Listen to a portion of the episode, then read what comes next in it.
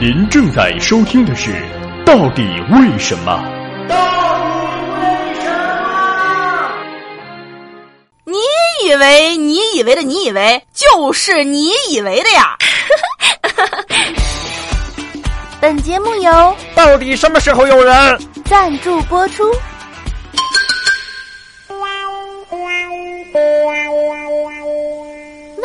什么？中国的爱情故事里面经常会有和尚、和尚、和尚？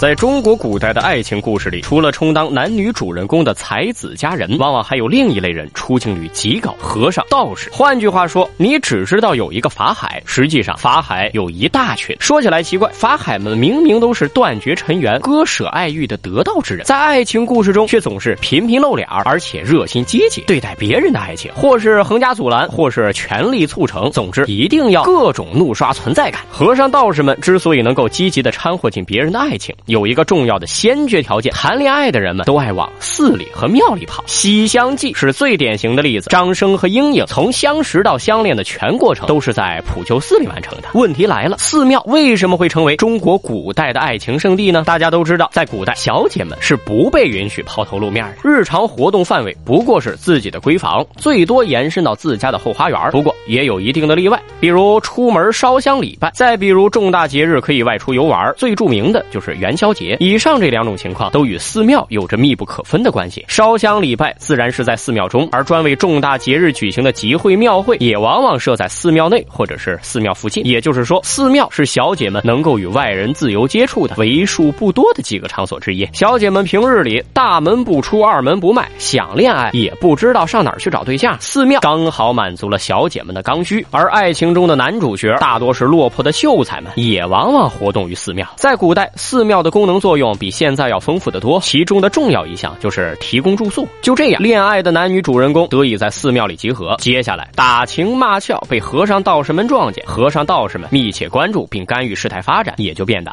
顺理成章了。在古代传说故事当中，还有一大类是和尚道士们主动找上门，强烈要求介入别人的爱情。不过，这其中大部分并不算多管闲事儿，因为和尚道士自带宗教的神圣光环，肩负着斩妖除魔、拯救苍生的重任，而妖魔鬼怪，尤其是女妖女鬼，往往借着恋爱危害人间。这个时候，爱情不再是个人的私事儿，和尚道士们的掺和也成了一种义不容辞。这种情况在明清时期的小说中出现很多，具体情节一般是大同小异。某个男子收获了一段出其不意的艳遇，正沾沾自喜，无法自拔。之后不久，或在大街上，或在寺庙里，就会有一位道行颇深的高僧或是道士把他拦下，口中念念有词：“我看施主印堂发黑，一塌发黑，那不是包青天吗？”知名度最高的例子当然是《白蛇传》。当然了，大团圆的故事才是民心所向。中国古代无论是小说还是戏曲，大团圆的结局都占据绝大多数。尤其是爱情故事，有情人必得终成眷属才说得过去。对于和尚道士掺和别人的爱情，我们也终于形成了一个固定的印象：法海们都是不近人情的，打着捉鬼捉妖的旗号，恶意破坏人家的好姻缘。其实，像法海一样棒打鸳鸯的，并不是和尚道士中的主流，大部分的和尚道士还是愿意欲成好事的。和尚道士就是这么活跃在爱情故事里，归根到底还是顺应民意。人们总期望美好的爱情可以战胜一切，就连已经遁入空门的和尚道士，也会为别人的爱情所感动，乐见其成。曾子云：“宁拆十座庙，不毁一桩婚。”说的就是这个道理。